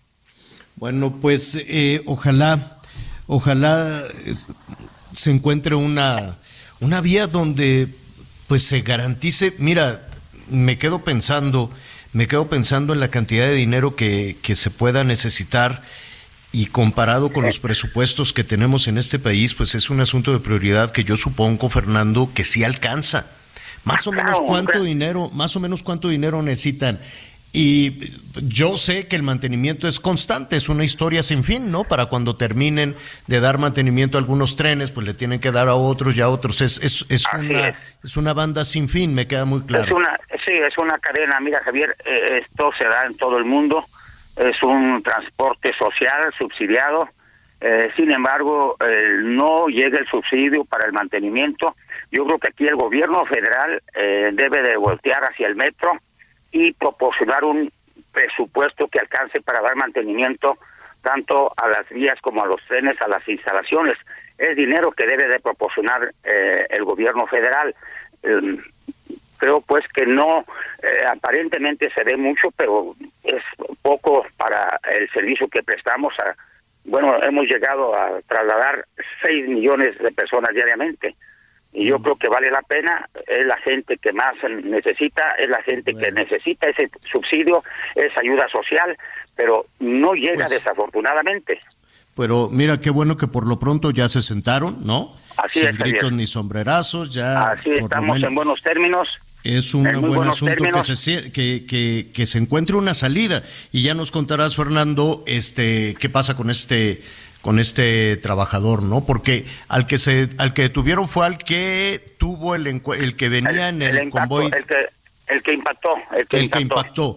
y del Sí, que es estaba que- ahí y por y que el tren estuviera ahí detenido no no se ha hecho nada, ¿no? No se ha hecho. No, no, no, porque no, él estaba estaba detenido en el túnel esperando la salida del otro tren, pero Mm. como se perdió la comunicación, se perdió la señalización, se per- se perdió el pilotaje automático, pues eh, hubo esa confusión, además el túnel completamente oscuro, no se ¿Cuán- veía el tren que ¿Cuántos parado. trabajadores, cuántos trabajadores, cuántos operadores o cuánto- cuántos trabajadores tiene el, el sindicato del metro?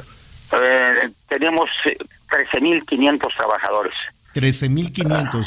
Yo Así es, cuando, eh, eh, cuando escuché cuando escuché al vocero de la fiscalía diciendo que era un asunto deliberado, No, eh, no, no. Yo, yo me imaginé a 13.500 trabajadores que deliberadamente pudieran hacer una situación como esta, imagino. No, no, se equivoca, es incierto el señor vocero, no sabe del metro, no sabe cómo se opera el metro, no sabe de las necesidades que tenemos. Mira, Javier, existe un comité de incidentes relevantes conformado por el director general en turno, por un servidor y por técnicos altamente especializados en todos los temas. Es el que debe de determinar qué es lo que pasó en cada incidente. Y si hay alguna cosa rara, como ellos dicen, atípico, entonces se le da parte a la fiscalía. Antes no. Ahora es al revés, se le da parte a la fiscalía para que espanten a mis compañeros, para que les manden todos Oye, los días ¿y qué dicen? ¿Qué tus compañeros? ¿Qué dicen los no, están sumamente inquietos, están molestos, hay mucha molestia.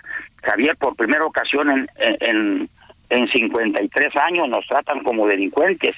Esto no es posible, son trabajadores del Estado, gente que ha respondido por más de 53 años en el desempeño de sus funciones y, y que este gobierno llamado de izquierda pues eh, nos culpe como trabajadores, como servidores públicos, que somos delincuentes, eso no lo aceptamos por ningún motivo a, a la fiscalía, a la señora Ernestina. Fernando, se nos vino el tiempo encima, te agradezco muchísimo y seguiremos Javier. atentos a esta situación. Gracias. Gracias, Anita, gracias, hasta luego. Una pausa, volvemos. ¿Y qué esperabas de este perro callejero? Que le enseñaron de todo menos amar. Yo la cagué porque dejé que hablar el miedo. Y me callé lo que no se debe callar. Y mientras crees que ando pensando en la siguiente. Conéctate con Javier a través de Instagram. Arroba Javier-Alatorre. Toda la información antes que los demás. Ya volvemos. Todavía hay más información. Continuamos. Así es, muchas gracias. Continuamos, continuamos con más información y ya le decía, pues prácticamente hasta el día de hoy tiene usted para comprar sus boletos en este sorteo de Reyes con causa de Heraldo Media Group de Fundación Grupo Andrade. Por favor, ya lo sabe, tiene hasta el día de hoy, este martes 31 de enero.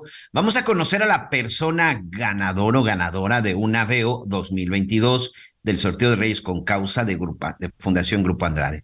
Siga la transmisión a las 12 del día a través de Heraldo Televisión. Y si aún no adquiere sus boletos, bueno, ya se lo dije, tiene hasta hoy. Es muy fácil, ingrese a la página de fundaciongrupoandrade.org.mx y gracias a todos por hacer esto posible y mucha suerte. Recuerde que todo está completamente checadito, así que no dude usted en apoyarnos. 100 pesos cuesta el boleto, el permiso otorgado por la Secretaría de Gobernación con el número 2022 023 5P S02.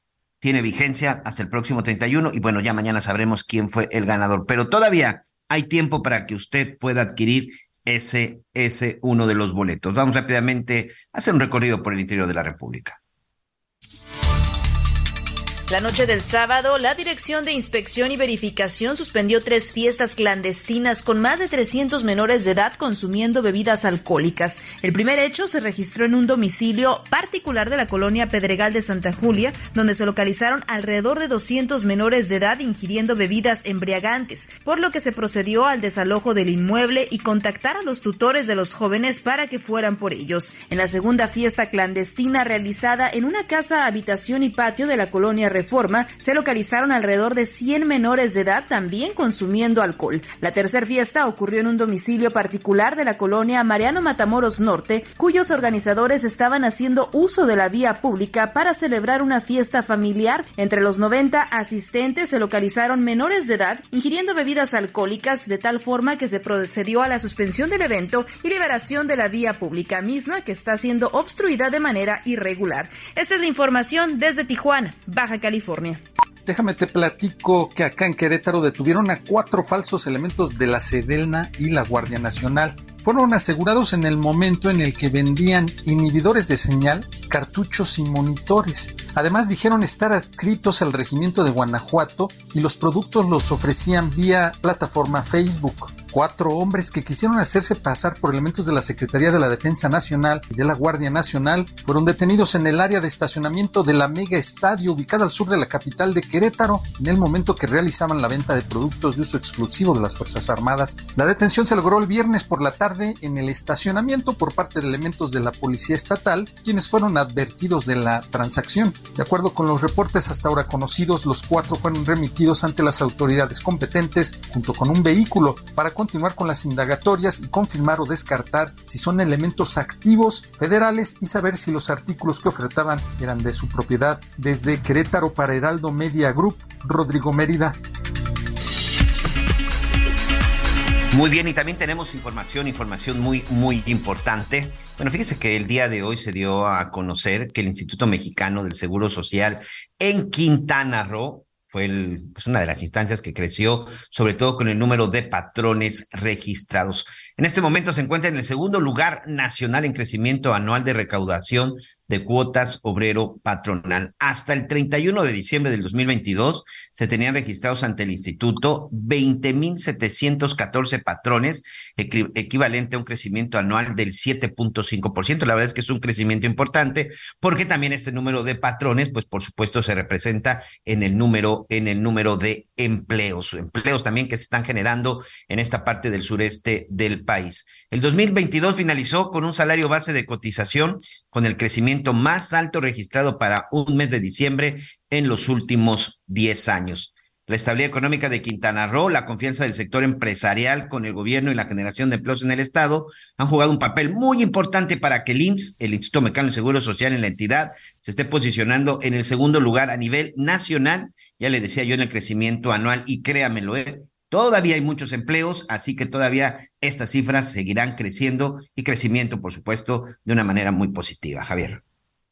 Muy bien, Miguel, muchísimas gracias. Oiga, le adelanto, al ratito vamos a hablar de un fiestononón que hubo el sábado. Este, a la, la boda del, ¿cómo se llama? Del Mark Anthony. Se con una muchachita muy guapa, una modelo muy guapa, muy jovencita, la Nadia Ferreira. Ya, ya le, le voy a platicar en un, en un momentito más todo lo que ahí pasó, dónde fue la boda, en fin. Se ha comentado muchísimo. Y como para variar, Salma Hayek, mi queridísima Salma Hayek, guapísima, yo no sé qué hace, hay que hablarle por teléfono, le voy a hablar, le voy a decir, Salma, es que todos los días amanecen más guapa que el día anterior, ¿qué es eso? Entonces llegó y opacó hasta la novia, de pronto entra y todo el mundo, ya llegó la Salma, y adiós la novia, adiós que te haya bien. No, no, no, aparte es simpática hasta enfrente. Entonces, pues ya, ya le estaré contando ahí algunos, algunos detalles eh, de, de, todo lo que allí sucedió. Oiga, al inicio del programa estábamos hablando de cómo algunas cosas eh, a nuestro alrededor. Habrá muchas personas que digan, no, pues es que como estamos en un país tan amolado, pues no podemos aspirar a cosas mejores. No, señor, no se pueden normalizar esas cosas. No se puede normalizar vivir con ciudades rotas, no se puede normalizar la inseguridad jamás debe ser un asunto, pues es que como nos tocó vivir aquí y es que como somos tan pobres, no, no, no, no, no, ni vivir entre basura, ni no tener servicios, y no tener agua, y, y no tener un sistema de salud adecuado, esas cosas no es normal, lo hemos dicho una y mil veces. Eso no es normal. Y tampoco es normal no tener las herramientas suficientes para que las niñas, los niños, los los jóvenes, los adolescentes, los adultos también que quieran retomar una carrera no lo puedan hacer. No es normal tener un sistema educativo deficiente. No es normal que el líder de la Cámara de Diputados diga, no, pues mira, si quieres se titula, si no, no. Pues yo decidí que mejor no. Y, mejor es este aprendizaje, ¿cómo decía? Este aprendizaje este, que da la vida. ¿Y qué, qué, qué aprendizaje que da la vida? Ni qué nada. Andan dando maroma y media para justificar una serie de tropezones y errores terribles. Eso lo dijo para justificar lo del el plagio de la ministra. Pero también hemos escuchado que no se puede ser este aspiración, que no se puede aspirar a más, que eso de ir a estudiar pues es ¿Qué es eso? No, y, y, lo peor del caso es aceptar una situación de que es eh, tremendo no dejarle a los niños la posibilidad de que salgan de que salgan adelante. ¿En dónde estamos? ¿Qué dicen de toda esta situación los padres de familia? A eso súmele además el bache que significó la pandemia y de pronto hacemos como que nada sucedió. Son dos años de aprendizaje perdidos. ¿Qué dicen de todo esto una parte de, de, los padres de familia? Luis Arturo Solís, el ingeniero Luis Arturo Solís es el presidente de la Unión Nacional de Padres de Familia. ¿Cómo estás, Luis Arturo? ¿Qué tal, Javier? Muy buenas tardes. Un gusto saludarte a ti y a todo tu público. Muchas gracias. ¿Tienen algún diagnóstico de lo que estamos viviendo?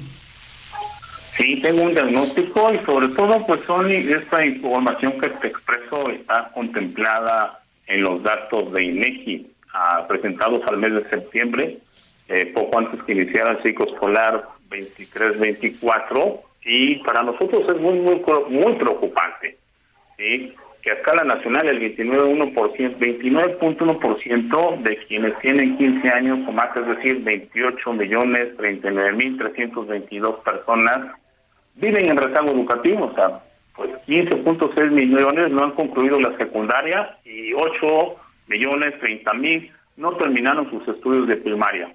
¿Consecuencia de la pandemia? Desafortunadamente sí. ¿Por qué? Porque pues estos dos años de pandemia nos trajo consigo el que no pudiéramos tener clases a clases presenciales.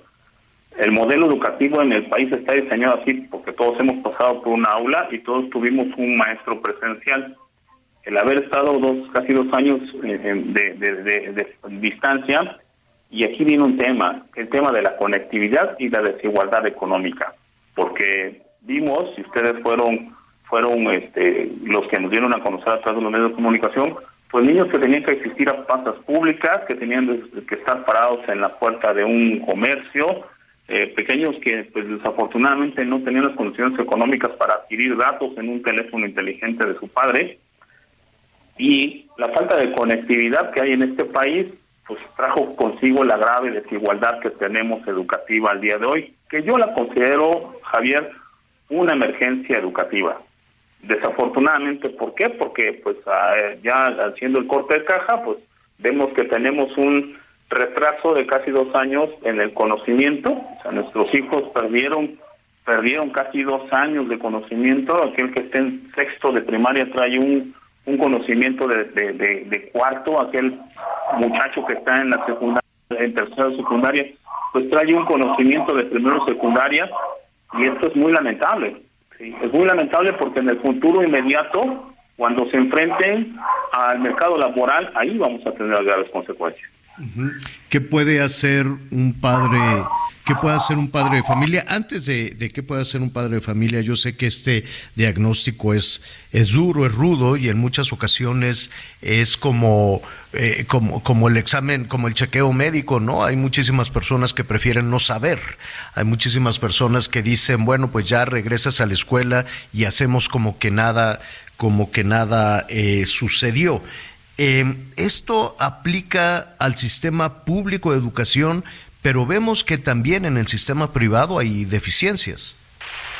Sí, no, mira, de antemano eh, quiero comentar que, las circunstancias que tuvimos derivados de la pandemia afectó tanto a la escuela pública como a la escuela particular. ¿Por qué? Porque muchas escuelas particulares no contaban con la infraestructura, aunque fuese una escuela particular, no contaban con la infraestructura para poder otorgar clases a distancia. Tuvieron que pues, hacer todo cinco maroma de teatro tener que eh, eh, tener que eh, endeudarse, hacer inversiones inmediatas, porque ahí de por medio iban a colegiatura. Si tú dices, oye, pues si me vas a dar clase a distancia, como lo está haciendo cualquier escuela pública, no voy a tener un valor agregado, simple y sencillamente pues me manda la información por un WhatsApp, oye, pues no tiene caso que mi hijo esté pagando yo una colegiatura en una escuela particular porque no tengo lo que la escuela. Hay un dato muy interesante que hace unos días nos daban a conocer uno de nuestros especialistas en la Unión. Hubo transferencia de matrícula tanto de escuela pública a escuela particular por distintas circunstancias, como de escuela particular a escuela pública, y después de hacer este cambio, casi casi el cambio que se dio de un lugar a otro, quedaron tablas. ¿eh? Las circunstancias pues son, son diversas. Eh, el estudio también es algo largo, pero me sorprendió que sí, sí hubo transferencias de matrículas de un lado a otro. ¿Por qué? Porque pues desafortunadamente, vuelvo a repetir, que tanto la escuela pública como la escuela particular, pues no contaba el que tendríamos que cambiar las condiciones de la transferencia del conocimiento hacia nuestros hijos, ¿no?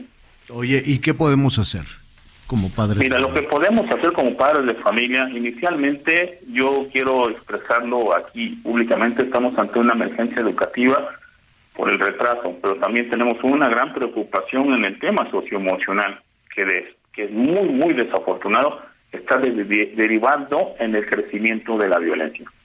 Todos como padres de familia al interior de nuestro hogar vivimos con, si nosotros como adultos, y yo lo digo en primer, en primer plano, Luis Arturo Solís Bravo, vivimos con grandes incertidumbres porque lo, lo, lo que yo palpé yo, Luis Arturo, pues es que la muerte estaba tocando a la puerta de mi casa. ¿Por qué? Pues porque vi vecinos, familiares, cómo perdieron la vida ante una situación de COVID y ante una grave incertidumbre sin saber si iba a existir vacuna o no, si la vacuna iba a funcionar o no, si yo me iba a poder contagiar en cualquier momento, híjole, vivimos incertidumbre eh, en el tema salud. Y ya de ahí la unamos al asunto económico, la falta de apoyos a la microempresa, el grave desempleo, el crecimiento de la, de la violencia intrafamiliar, o sea, al interior del hogar durante el tiempo que estuvimos encerrados, pues al rato, al término estadística, pues la violencia creció. Eh, tenemos que buscar las, las circunstancias por las cuales la violencia creció y, y analizarlas y buscar alternativas. Y voy al tema. Nuestros hijos se vieron impactados de forma exponencial a circunstancias que al día de hoy tienen y presentan graves problemas socioemocionales derivados de la pandemia. Depresión, miedo, soledad, los tres principales, y de ahí le vamos aunando los que cada uno de forma particular tengamos en nuestra casa, ¿no? ¿Sí? Entonces, esto trae como consecuencia que al día de hoy, el lugar más seguro después de nuestro hogar muchos de los padres así lo consideramos, es la escuela, en muchos de los casos y desafortunadamente ya no lo está haciendo, porque al interior de ellas el, la violencia física, ya antes era verbal y por WhatsApp y por, y por redes, ahora la violencia física llevada a extremos está siendo de mucha preocupación y nosotros como padres tenemos que ser los primeros que debemos de buscar la alternativa. ¿Por qué? Porque, oye, no puede ser, y yo te lo digo, porque aquí en la ciudad de Veracruz, que un niño de 10 años haya ido a su casa a sacar una pistola, pegarle un tiro a un niño que estaba jugando maquinitas con él, porque perdió. o sea, ahí cuando vemos, dices, qué terrible. Oye, Luis Arturo, ahí está el diagnóstico, es una llamada de atención importante y creo que un poco más allá de, de señalar este si es culpa de un maestro, de una escuela, de un sistema, del gobierno del estado, del gobierno federal. Eh, lo primero es poner el diagnóstico sobre la mesa y tratar de encontrar soluciones. Así es que si nos permites vamos a seguir en contacto con ustedes. Por tu conducto un saludo a la Unión Nacional de Padres de Familia. Gracias. Javier, muchas gracias a ti y a toda tu audiencia. Un gusto, un abrazo. Gracias, ingeniero. Muchas, muchas gracias. Oiga, este, pues eh, muy, muy rápidamente. Em, bueno, hay más corcholatas en el PRD, aunque en el PRD no sé cómo le dicen, ahí creo que ahí no. Las corcholatas son solo las de Morena, ¿verdad? Los demás. Pues sí, hasta donde sabemos sí. El presidente. Los otros todavía, ayer decían destapados, ¿no? Bueno, pues ahí está. Saludos al, al, senador Mancera, Miguel Ángel Mancera, que ya alzó la mano junto con el exgobernador de Michoacán, que esos serían, pues en principio, los gallos del el PRD a la presidencia de la República, Silvano Aureoles y Miguel Ángel Mancera, ¿así es? Sí, así es. Fíjate que el día de ayer, en esta reunión plenaria que tuvo el PRD, hubo una parte del discurso de Jesús Zambrano que dijo, ya no nos vamos a dejar este casi casi mangonear y nosotros también vamos a proponer candidatos. Ya ves que salió medio a disgusto con lo que pasó en el Estado de México y con este acuerdo que nada más habían hecho el PRI y el PAN, en donde ni siquiera los habían tomado ellos en cuenta. Entonces dijeron, nosotros también vamos a subir a nuestros candidatos para que en determinado momento, pues entre el del PRI, del PAN y del PRD, si es que van en alianza para el 2024, pues salga el candidato mejor posicionado. Pero sí, ayer ya finalmente, este, pues Chucho Zambrano como que se acordó que es líder de un partido. Oye, pero lo, lo malo A ver. es que como que van tarde, ¿no? No sé si están Tarde, conscientes de que Anita, las son faltan en el dos a- 24. fal- falta año y medio. No, o sea, van de tarde, no, van tarde con el banderazo de salida que se dio en Palacio Nacional hace un año. No, O sea, no, no, te voy hace un año dijeron refiero. eso, pero No, no, no. todavía, No me- to- Yo me todavía refiero a que el P, perdóname, pero yo me refiero a que el PRD solito, pues va a llegar a la esquina del Senado. Entonces Ah, se necesita ah, ya, una ya, ya. alianza y trabajo Por eso. que es el que no hemos visto. Yo supongo que en la alianza va a decir, a ver, ¿tú qué tienes? Es decir, un poco para que no lo dejen fuera. Acuérdate que habían dicho que la candidatura a la presidencia le iba a definir el PAN y que el PRI se quedaba con las candidaturas de Coahuila y el Estado de México y el PRD dijo, ¿y yo dónde leo? Entonces el PRD dijo, no, a ver, yo también tengo mis candidatos. Es un poco en la negociación, pues, ¿no? De, de, de, de la alianza para que también se les tome en cuenta. De solitos, pues tienes razón, no llegan, no llegan muy lejos, pero yo creo que en esa jugada dijeron, ¿por qué me dejaron fuera? Espérenme Yo también tantito, yo, yo también tengo, ¿no? Quiero suponer que es eso. Oiga, eh, nada, pues le estaba comentando que hubo un fiesto no ahí en el Pérez Art Museum de Miami.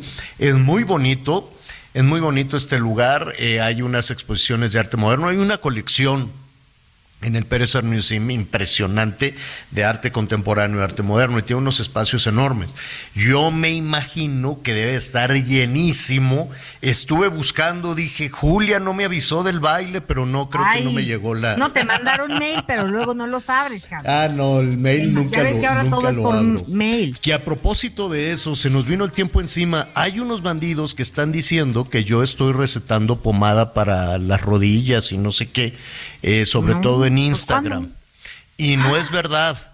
Bueno, todo el fin de semana me decían, oye, pues que muchas gracias por la recomendación y como tú lo... rec-". No, yo no recomiendo nada, absolutamente nada. Se nos vino el tiempo encima, ya mañana le voy a platicar. Mucho cuidado con lo que le ofrecen. Yo no vendo pomadas, yo no vendo nada en las redes sociales, ni en Instagram. Facebook me da terror porque hay miles de Javieres a la torre que no soy yo. Eh, las redes sociales son una cosa, váyase con cuidado, no les crea todo a las redes sociales. Y la gente muy amable, ¿no? En, la calle me habían estado diciendo, oye, pues que tú recomiendas esto, muchas gracias, porque mi papá que tenía este problema y, y nada. Mire, muy rápido, Javier Alatorre MX, Javier Alatorre MX es mi Facebook y Javier-Alatorre es el Instagram. No vendo pomadas, no vendo milagros, no nada. Vi el anuncio, ¿sabe? Uno que habla así muy castizo y en unas pruebas que se hicieron y eh, a la torre lo comprueba. No, no, yo no, me- yo no vendo nada. Son una bola de bandidos, pero pues ¿qué hace uno con esto? Voy a preguntar qué hace, qué hace la gente que, te- que está utilizando tu nombre para hacer negocio. Hágame el Oye, pero lo refregado están favor. utilizando en otra cuenta con tu nombre o, o cómo? No, salen unos anuncios, creo que en Instagram o en, o en- o en no sé en dónde, verás ahorita, porque pues mucha gente me Pues los es un manda. delito, Javier, ¿eh? Sí, porque te Utilizar tu nombre y tu imagen para obtener un beneficio económico sí. es Sí. un delito. Mira, aquí está, dice, eh, a ver, se los voy a, se los voy a mandar, eh, a ver, dice Angelic Hawk.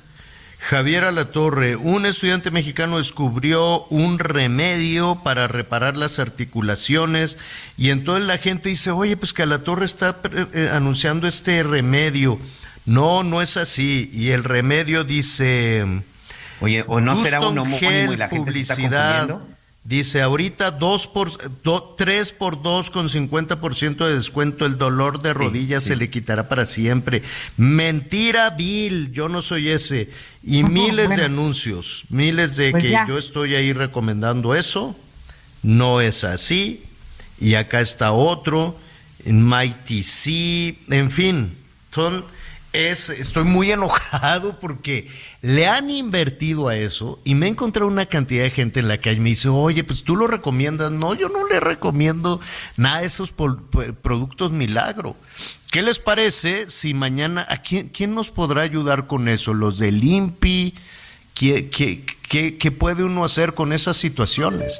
Me queda Cuando muy utilizan claro. tu nombre y tu, utilizan tu Y imagen. no sabes, en Facebook, en redes sociales, hay quienes ponen la foto, dicen que soy yo, le contestan a la gente y los denuncias y los quitan. Y luego vuelven a aparecer y, los y, lo- y luego vuelven a aparecer. Es una historia sin fin, ese, ese plagio. Eso sí es un plagio y quiero suponer que es un delito. Pero no, yo no, no les haga caso, no les haga caso, denúncielo, es falso, no vendo ninguna pomada milagrosa para ni, ni articulaciones ni nada por el estilo. No, no, no, es peligrosísimo además y tenga, tenga mucho cuidado con esos impostores. Entonces ya me enojé, yo tan de buenas que iba a hablarles del Pérez Art Museum. Fui ahí una vez, eso sí, fui a una fiesta que me invitaron y allí estaba el, Ay, ¿Cómo se llamaba el marido de la... Hizo una fiesta el marido de la Kim Kardashian, el, el que ahora se cambió el nombre, uno que estaba así medio... Kanye. West, ¿no es él? El, el Kanye West, ese mero. Y es llenísimo. ¡Ay, el Kanye! ¡Kanye! ¡Kanye! No, así la gente le gritaba. Y el otro así, ah, pues aquí estoy, ¿no? Entonces estuvo bueno la, la- la fiesta. Y a esta no me invitaron. Este, hubo, pues, ¿quién estaba? Maluma, La Salma, este, los Slim, muchísima gente ahí en la boda. Mañana le vamos a platicar con más detalle porque ya, ya se nos, eh, ya se nos agotó el tiempo, qué rápido se nos fue y qué rápido se nos fue el mes. ¡Qué barbaridad! Anita Lomelí, muchísimas gracias. Que estén muy bien, gracias. Feliz inicio de semana. Gracias, Miguel Aquino. Señor, buenas tardes, buen provecho. Yo soy Javier Alatorre, lo espero a las diez y media en Hechos. Se va a poner bueno, le voy a decir también este tema de la boda, entre muchas otras cosas más. Lo invito a que siga con nosotros en el Heraldo Radio. Salvador García Soto a continuación.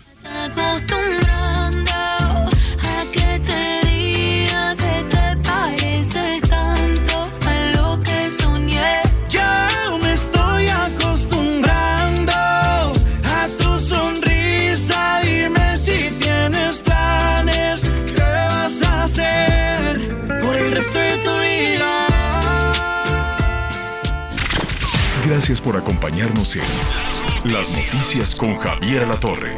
Ahora sí ya estás muy bien informado.